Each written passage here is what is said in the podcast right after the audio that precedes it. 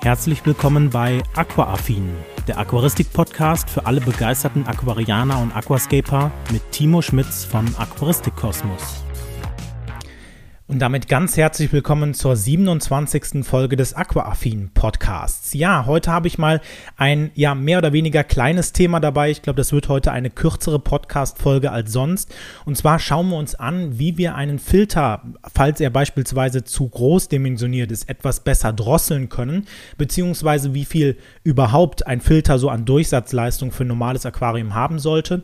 Und dann möchte ich noch mal auf eine ja auf einen Zuschauerkommentar eingehen, ähm, der quasi so, ich sag mal, nach dem Motto war, okay, du betreibst ja gar kein richtiges Aquascaping.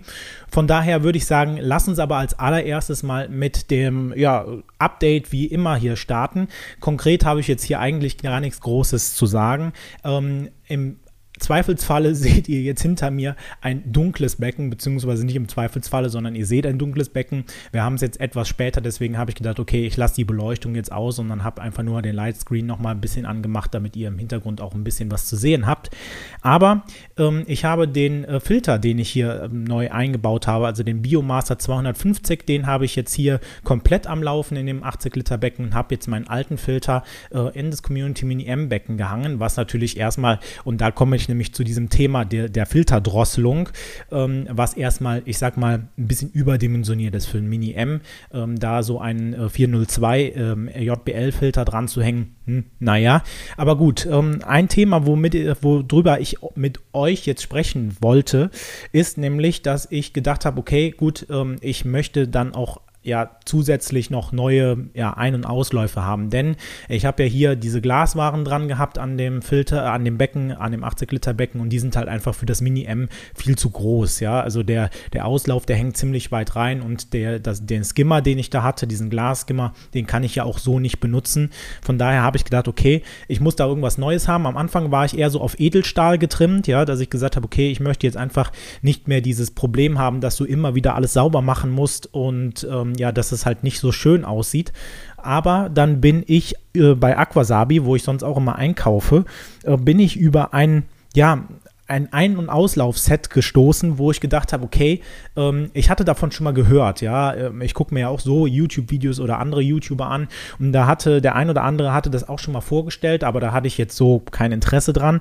Aber als ich darüber gestolpert bin, dachte ich so, eigentlich ist es ja eine coole Sache, weil ihr kennt mich ja, ich habe euch ja schon häufiger davon berichtet, dass ich einfach wahrscheinlich viel zu tollpatschig bin, ja, das heißt, immer wenn ich irgendwie mit Glasware hantiere, es gibt Momente, da geht es mir dann anscheinend nicht schnell genug und dann macht es Kritsch und ähm, ja, die Glasware ist kaputt und dann darf man wieder irgendwas Neues bestellen. Aus dem Grund bestelle ich beispielsweise auch keine teuren ADA-Sachen oder sowas, weil ich immer sage, okay, also der, der Filtereinlauf, der ist mir schon so, ja, so oft ist jetzt übertrieben, aber zweimal ist mir der Filtereinlauf in zwei Jahren kaputt gegangen, habe dann halt einen neuen bestellt und äh, wenn ich dann da halt jedes Mal die vielen Euros ähm, an äh, JBL-Ware, äh, an JBL, an ähm, AK, ADA-Ware so rum bezahlen würde, dann äh, hätte ich da wahrscheinlich auch keine Lust mehr dran. Aber ich habe jetzt hier die Neo Flow von Aquario. Und ähm, ja, die Leute, die jetzt quasi äh, diesen Podcast hier auf YouTube äh, sich angucken, die werden gleich sehen, was ich meine. Und zwar finde ich das mega cool, denn ähm, das ist keine Glasware, also es ist transparent, aber es ist keine Glasware, äh, sondern besteht aus PETG, was letztendlich einfach nur ein Kunststoff ist. Und wenn man sich das so anguckt, ich halte das jetzt einfach mal hier in die Kamera rein, ähm, dann sieht man, dass das quasi durchsichtig aussieht, aber ja doch nicht so klar wie Glasware. Äh, denn durch ein Glas kann ich ja ganz normal durchgucken und das ähm, ja, macht auch nichts wirklich mit der Optik. Also wenn das Glas sauber ist, kann ich da wirklich, ähm, ja, ich will jetzt nicht sagen 1A, aber doch wirklich schon gut im Aquarium durchgucken und man kann es auch nicht sehen. Wenn man sich aber jetzt mal hier dieses PETG anguckt, dann stellt man fest, naja, so, das ist zwar transparent, aber auch ja, so ein bisschen, ähm, also es hat wahrscheinlich einen anderen Brechungsindex, sagen wir es mal so. Das heißt, äh, ja, das, das Acryl oder das PETG sieht halt anders aus von der Klarheit, so vielleicht ist es besser Klarheit zu sagen. Die Klarheit ist halt jetzt hier nicht ganz so stark im trockenen Zustand wie beispielsweise bei Glas. Und jetzt kommt nämlich der Knaller da dran, ähm, denn ich hatte das ja schon ge gewusst oder ich wusste das schon, deswegen habe ich es ja auch dann bestellt, ähm, wurde da jetzt nicht ins kalte Wasser geschmissen. Wenn man dieses Ding jetzt einfach ins Wasser reinhält, dann ähm, ja, relativiert sich diese Sache mit der Klarheit. Natürlich erkennt man, dass das Ganze, ja, ich sag mal, nicht so hundertprozentig klar ist wie das Glas, aber man kann nur noch relativ schwer, also wenn man jetzt ein bisschen weiter weg steht, relativ schwer den Unterschied erkennen, ob das jetzt wirklich eine normale Glasware ist oder ob das jetzt hier so ein PETG-Ding ist. Und das finde ich nämlich gut, weil es hat den Vorteil, dass das wirklich wesentlich unempfindlicher ist. Das heißt, im Zweifelsfalle kann mir das Ding runterfallen und wenn ich Glück habe, ist es nicht kaputt gegangen. Ja, äh, andersrum wäre bei einer Glasware, wenn ich es runterfallen lasse, ist es definitiv kaputt. Ja, also ähm, oder wenn ich zum Beispiel jetzt mit diesen Dingern darum hantiere hantiere, also mit den Bürsten beispielsweise, um das sauber zu machen. Und da finde ich mich jetzt beispielsweise auch, wenn ich das hier so rauskriege, mega cool, dass man das Ganze abnehmen kann. Denn ähm, ich habe ja beispielsweise hier so ein Einlaufset und ähm, ich kann quasi diesen unteren Stutzen, der da dran ist, für die Leute, die das jetzt im Podcast sich anhören, nur, ähm, man hat ja bei einem Einlauf immer unten diese Schlitze drin, dass das Wasser einlaufen kann. Und diesen Teil, den kann ich beispielsweise bei einer Glasware nicht abnehmen. Das heißt, ich muss immer von hier oben anfangen, ähm, mit der Bürste hier durchzubürsten. Und äh, das ist natürlich ja schwierig, weil natürlich ähm, diese Bürste muss man ja da irgendwie reinschieben, ja. Und äh, wenn man die halt ziemlich weit reingeschoben hat, irgendwann geht es halt nicht mehr, dann zieht man wieder dran und oder dreht und was auch immer. Also ich finde es halt immer relativ schwierig. Und das Coole ist jetzt einfach, dass ich dieses Ding hier einfach unten abnehmen kann. Dann kann ich beides separat reinigen, beispielsweise in Chlor oder halt auch mit einer kleinen Bürste. Und dann passt das. Und das fand ich jetzt eigentlich eine so coole Idee, dass ich gesagt habe, okay, das muss ich auf jeden Fall ausprobieren. Und habe dann gesagt, okay, weißt du was, ähm, das passt nämlich auch super, weil natürlich das äh, Community Mini M-Becken ist halt schon von der Höhe her relativ eingeschränkt. Das heißt, wenn ich da jetzt einen normalen Auslauf dran pappe, guckt der halt ziemlich weit oben raus. Und das wollte ich halt nicht. Das heißt, ich werde mir hier diese Dinger, die kann man nämlich super einfach mit einer passenden Säge natürlich auch zurechtschneiden. Das heißt, äh, da werde ich mir dann selber die Längen, die ich halt brauche, zurechtschneiden zurechtschneiden und habe dann halt einen wirklich individuellen ähm, Ein- und Auslauf und ja, dann gucke ich mal, äh, wie sich das Ganze so schlägt und ich bin mal wirklich gespannt, denn ähm, bisher habe ich zum Beispiel auch meine Glaswaren häufig, anstatt die jetzt irgendwo einzulegen, also es sei denn, ich will die wirklich komplett sauber machen, aber meistens macht man ja nur den Teil sauber, den man sieht. Ja, habe ich halt einfach mit einer Bürste dann durchgebürstet. Und ähm, ja, da bin ich jetzt mal gespannt, weil das natürlich äh, Plexi oder Plexiglas, ähm, weil das natürlich PETG, also Kunststoff ist. Äh, wenn man da mit der Bürste drin rumhantiert, ob das da keine Kratzer gibt und wie sich das dann halt ähm, ja quasi sichtbar macht. Wenn dann nachher Kratzer drin sind, wird es dann milchig oder sowas. Ähm, da bin ich jetzt wirklich mal gespannt, hier mit Erfahrungen zu sammeln und ähm, ja, von daher freue ich mich da, aber so viel quasi dann dazu. Genau, ansonsten gibt es eigentlich jetzt hier so nichts. Und dann würde ich nämlich auch mal zu dem Thema kommen, vor dem ich selber nämlich stand.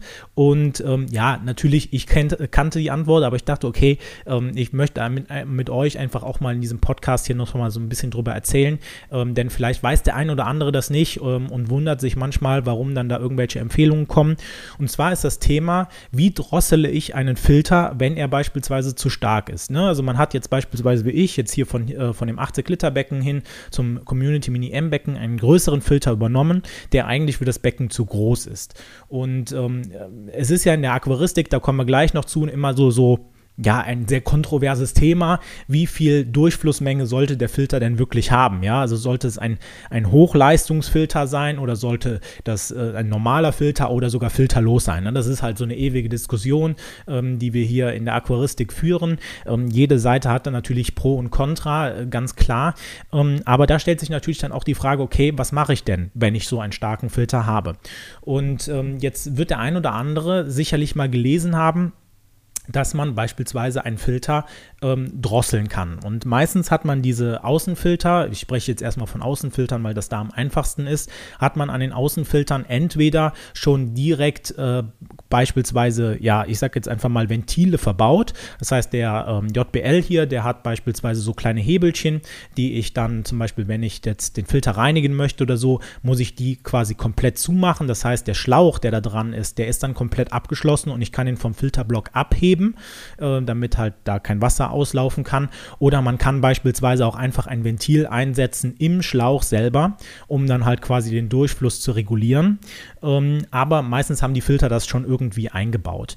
Und ähm, Genau, hier ist es jetzt so, dass man nicht an jeder Seite die, den Durchfluss regulieren sollte, denn das kann halt je nachdem, auf welcher Seite man das macht, quasi ja, negative Auswirkungen auf deinen Filter haben. Meistens geben die Hersteller das auch schon direkt in der Bedienungsanleitung des Filters mit an ähm, dass man nämlich, wenn man eine Durchflussregulierung vornimmt, das Ganze immer auf der Druckseite des Filters macht. Man muss sich ja jetzt vorstellen, auf der einen Seite kommt Wasser in den Filter hinein und auf der anderen Seite drücken wir Wasser raus. Und da, wo wir das Wasser wieder ins Aquarium reindrücken, das ist die ja, Druckseite mehr oder weniger. Das andere ist die, ja, ich nenne sie jetzt einfach mal Saugseite des Filters. Ja, da saugt das, wird das Wasser angesaugt und auf der anderen wird es rausgedrückt.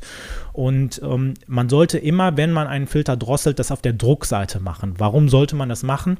Im Grunde genommen kann das für deinen Filter problematisch werden, wenn du das auf der Saugseite, also auf der Seite machst, wo halt dann ähm, ja, das Wasser ankommt, denn es kann dadurch ein Unterdruck entstehen. Und ähm, es gibt ein physikalisches Phänomen, das nennt sich Kavitation. Und das sorgt einfach dafür, dass mit der Zeit äh, beispielsweise dein Impeller, der im Filter drin eingebaut ist oder Propeller, wie man ihn auch immer nennen mag, ähm, dass der quasi durch ja kleine Mikroexplosionen ähm, mehr oder weniger aufgefressen oder angefressen wird. Ne? Und wenn das halt über einen längeren Zeitraum besteht, dieses Problem, dann kann es halt sein, dass der Filter dadurch Schaden nimmt. Dieses ganze Problem, das kennt man auch beispielsweise aus ähm, von Kreuzfahrtschiffen oder generell Schiffen, die so irgendwo rumfahren.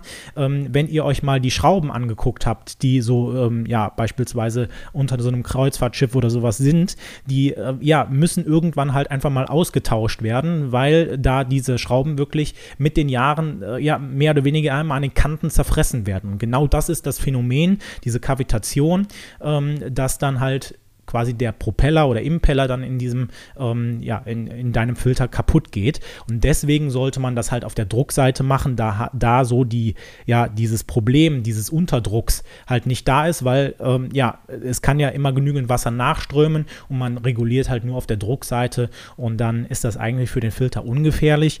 Einige Hersteller sagen auch noch, ja, du darfst aber nicht deinen Filter, ich sag jetzt mal, über 50 Prozent oder sowas drosseln.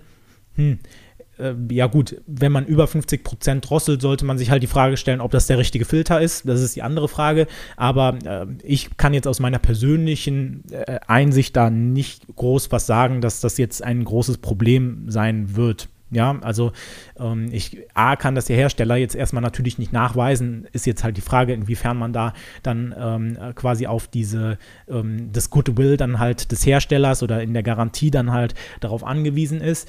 Aber ähm, ja, ich, also ich denke mal, dass das an sich erstmal kein großes Problem ist. Ähm, ja, genau. Von daher solltet ihr, wenn ihr beispielsweise Filter drosselt, das immer auf der Druckseite machen und dann vielleicht aber auch so ein bisschen auf den Durchfluss achten.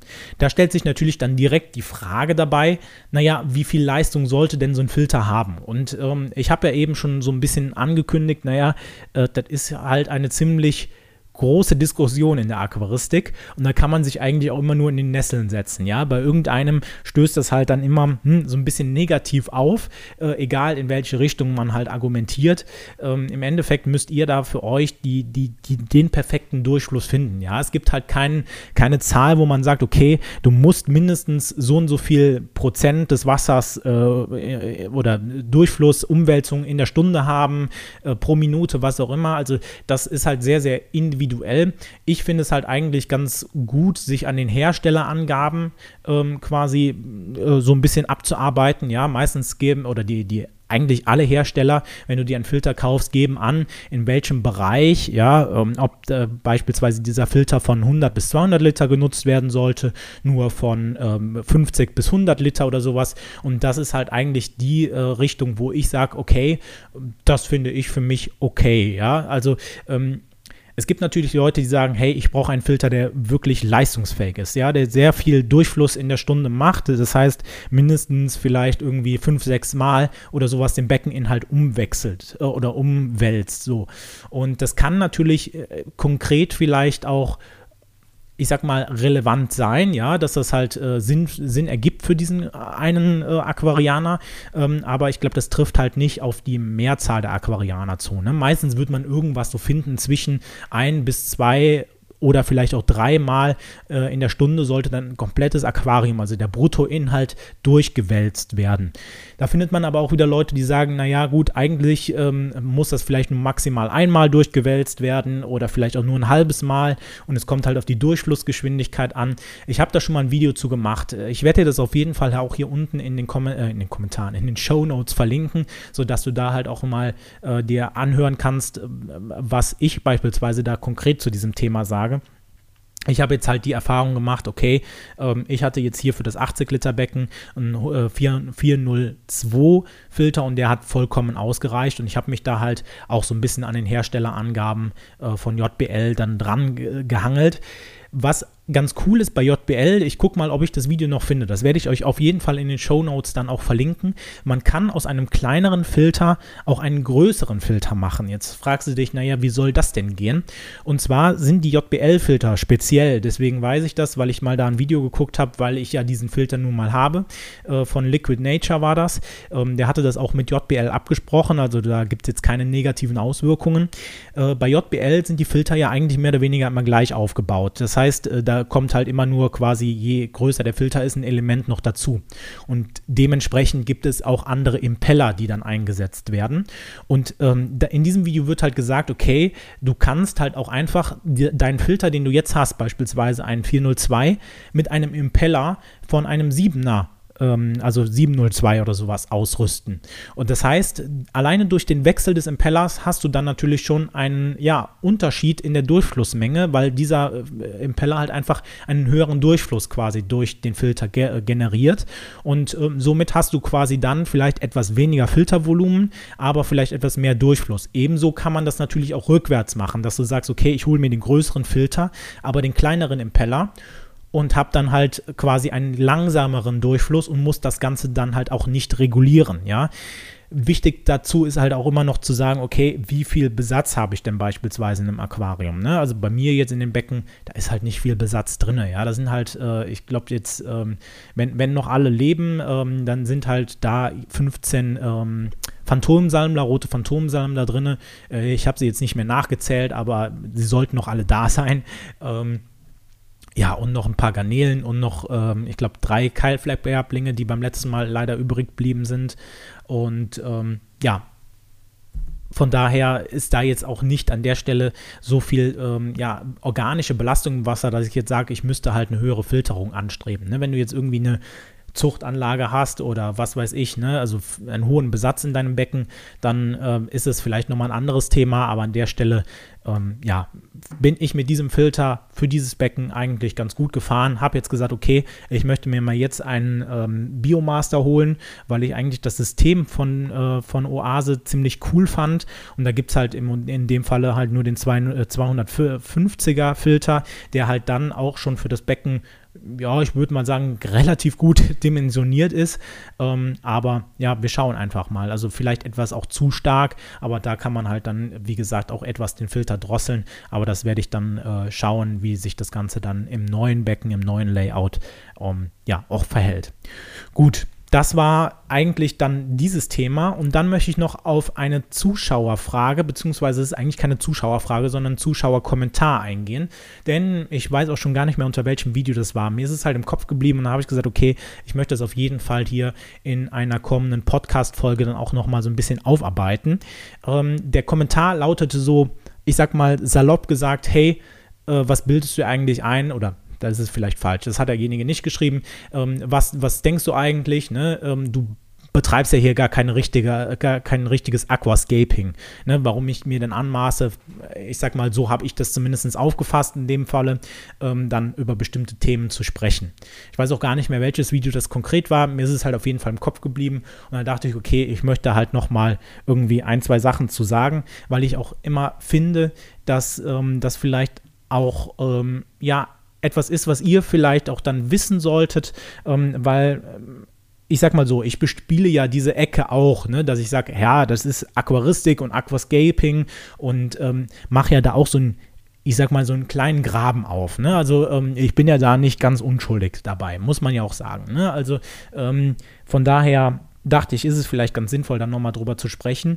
Und ich kann erstmal nur sagen, ja, das stimmt natürlich. Ich bin kein Aquascaper und ähm, ich glaube, ich habe auch noch nie gesagt, dass ich mich oder mich als Aquascaper nur alleine bezeichne, weil ich immer denke, dass zu Aquascaper oder zum Aquascaping mehr gehört als das, was ich im Endeffekt mache. Ich versuche immer irgendwie so diesen schmalen Grad zwischen der normalen Aquaristik und dem Aquascaping hinzubekommen, ja, weil ich sage so, ähm, ja, natürlich äh, versuche ich halt meine Becken schön einzurichten, aber das können andere definitiv viel besser als ich. Ich bin in sowas halbwegs unkreativ und ähm, die Kreativität, die andere da an, an, an den Tag legen und sagen, hey, ich äh, mache das wirklich so und so und äh, gestalte mein Becken wirklich äh, top, sodass es halt auch schon fast eine Unterwasserlandschaft ist. Ähm, da würde ich sagen, okay, let's go, ihr habt dieses Siegel Aquascaper quasi und ähm, dann passt das. Und äh, ja, im, im, Grunde genommen versuche ich halt da so ein bisschen äh, meinen Weg durch die Aquaristik, durchs Aquascaping zu finden und ähm, ja, versuche halt an der Stelle einfach auch zu zeigen, hey, ähm, es gibt halt viele unterschiedliche Auslegungsweisen von Aquascaping, aber auch natürlich von Aquaristik. Ja? Ähm, äh, es gibt halt viele verschiedene Leute, die sagen, hey, ähm, ich richte mir tolle Becken ein, gar keine Frage, ähm, habe dann da die krasseste Lampe, den krassesten Filter. Es gibt auch Leute, die sagen, hey, ich habe ein Aquascape, das ist äh, filterlos. Ich habe auch ein Aquascape, das ähm, hat nur eine normale Beleuchtung oder was auch immer. Ja, also die, die Spielarten hier in, in, Aquas, äh, in der Aquaristik bzw. im Aquascaping sind halt so unendlich groß, dass halt keiner eigentlich aus meiner Sicht ähm, wirklich recht hat, was Aquascaping wirklich ist. Und ähm, wenn man nochmal zu diesem Ursprung dieses Wortes zurückkommt, das ist ja so eine, so eine, äh, ja, ein künstliches Wort, eine künstliche Wort, ähm, äh, so, so, ein kreativ, nee, wie nennt man das? Ein, ähm, ja, künstlich geschaffenes Wort, ist ja egal.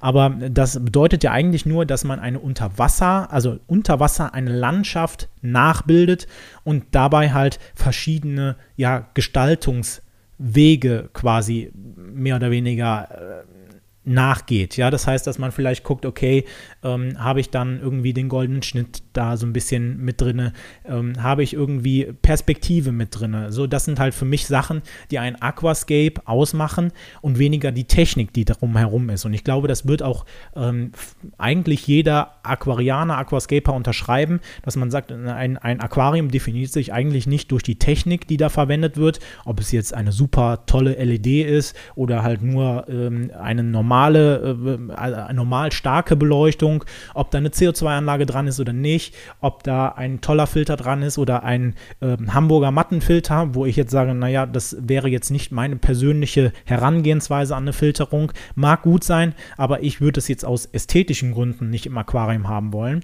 Aber so gibt es halt viele verschiedene ähm, ja, Sachen, wo man sagen kann, das eine ist Aquaristik, das andere ist Aquascaping, finde ich jetzt, naja, gut, so eine klare Trennlinie gibt es da halt einfach nicht. Ein Thema dieser äh, Selbstreflexion, dass ich halt selber für mich entscheiden muss, was ist schön, was finde ich nicht schön, äh, was ist für mich das, was ist für mich das andere, etc. Ne? Also, dass ihr wirklich als Aquarianer, als Aquascaper, wie ihr euch auch immer bezeichnen mögt, ähm, dann halt auch selber entscheiden müsst, okay, ähm, ist das Becken jetzt für mich so schön, wie es da steht, oder halt eben nicht. Und äh, wenn das halt für dich schön ist, dann ist es ja gut. Und wenn du das halt nach äh, bestimmten Einrichtungsmustern, die halt vielleicht eher dem Aquascaping ähm, zuge, ähm, ja, zugeschrieben werden, wenn du das halt so eingerichtet hast, dann ähm, ist es halt natürlich auch klar, ein, Aqua, ein Aquascape, ja, und ähm, da spricht auch erstmal nichts gegen, das so zu bezeichnen.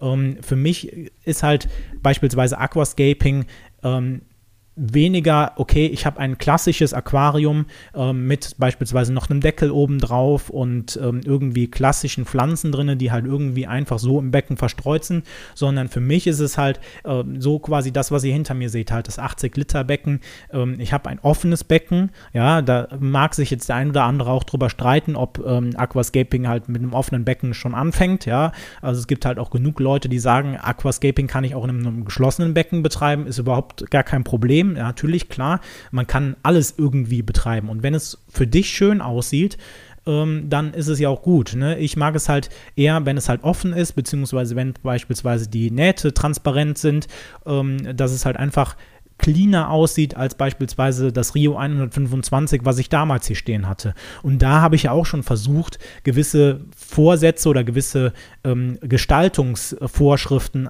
etwas einzuhalten, ja, und habe dann halt versucht, eine Unterwasserlandschaft mehr oder weniger nachzubilden, was jetzt, wenn ich so heute auf das äh, drauf gucke, was ich damals gefilmt habe, sage, mh, hm, okay, lassen wir jetzt auch einfach mal in der Mottenkiste drinne und äh, sagen, das ähm, ja, war ein netter Versuch. Ähm, da habe ich mich ja auch schon etwas weiterentwickelt. Aber man, man merkt halt einfach, dass es halt sehr subjektiv ist, was man unter diesem Begriff ähm, Aquaristik, Aquascaping definiert. Und ich würde mich halt davon distanzieren, dass es halt rein auf die Technik ankommt. Klar, natürlich, ich sage halt auch immer, ne, beispielsweise in Anfängerleitfäden, die ich oder sowas habe, ne, wenn du jetzt sagst, hey, ähm, ich möchte halt eher in dieses Aquascaping reingehen, klar, dann gehe ich halt auch darauf ein, was du für Technik brauchst. Ja, ähm, natürlich kann man jede Form der Aquaristik halt mit unterschiedlichen Techniken, ähm, ne, mit äh, wenig, mit viel Licht, mit äh, CO2, mit ohne was weiß ich. Ne? Also man kann ähm, da halt jede mögliche Spielform erfinden, aber ich denke auch einfach, dass ich an der Stelle halt so einen gewissen Bildungsauftrag oder äh, ja, wie, wie soll man es anders nennen, verfolge, ähm, dass ich halt sage, okay, ich möchte halt Anfänger so ein bisschen darüber aufklären, ähm, dass sie selber die Möglichkeit haben zu entscheiden, okay, was brauche ich denn, was möchte ich denn wirklich? Ne, ich versuche ja nie zu sagen, okay, ähm, du möchtest, keine Ahnung, jetzt ähm, Aquascaper werden, dann äh, musst du auf jeden Fall dieses und jenes kaufen. Ne? Ich versuche halt möglichst breit zu sagen, okay, das kann man machen und äh, das wird dann halt häufig benutzt oder sowas und dann ganz, kannst du als ja, angehender Aquarianer entscheiden, okay, möchte ich, das jetzt, möchte ich das jetzt so kaufen, möchte ich dem Timo da an der Stelle Glauben schenken oder vielleicht dann doch irgendwie was anderes kaufen, was mir vielleicht besser gefällt. Und ähm, aus dieser Perspektive muss ich sagen, ja, klar hat derjenige natürlich recht, um nochmal den Bogen wieder zurückzuschlagen, weil ich merke, dass ich etwas ausschweifend bin. Ähm, Klar, ich bin kein Aquascaper und betreibe auch wahrscheinlich nicht die klassische Aquascaping-Richtung, die halt äh, vielleicht auch andere YouTube-Kanäle viel besser auch als ich ähm, ja, repräsentieren und das auch repräsentieren können.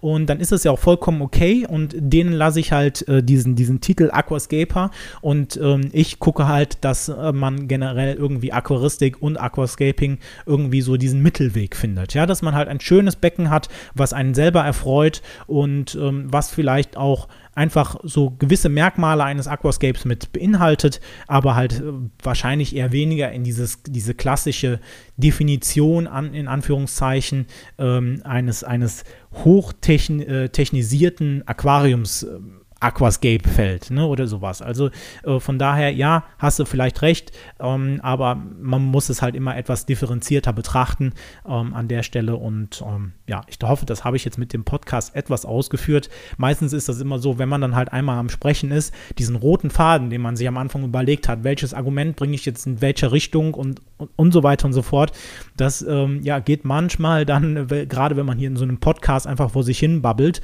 geht das so ein bisschen verloren. Ja, ich hoffe, dass äh, zumindest die Hauptargumente, die ich bringen wollte, einigermaßen klar geworden sind und äh, dass es für euch unterhaltsam war. Und dann würde ich sagen, war es das jetzt von dieser Podcast-Folge. Wir hören uns bei der nächsten wieder und dann würde ich sagen, bis dahin, macht's gut. Ciao. Das war Aquaaffin, der Aquaristik-Podcast für alle begeisterten Aquarianer und Aquascaper. Wenn du auf YouTube zuschaust, vergesse bitte nicht, den entsprechenden Kanal zu abonnieren. Andernfalls bewerte doch bitte diesen Podcast und schaue gerne mal auf meinem YouTube-Kanal vorbei. Den Link findest du wie immer in den Show Notes. Also, bis dann!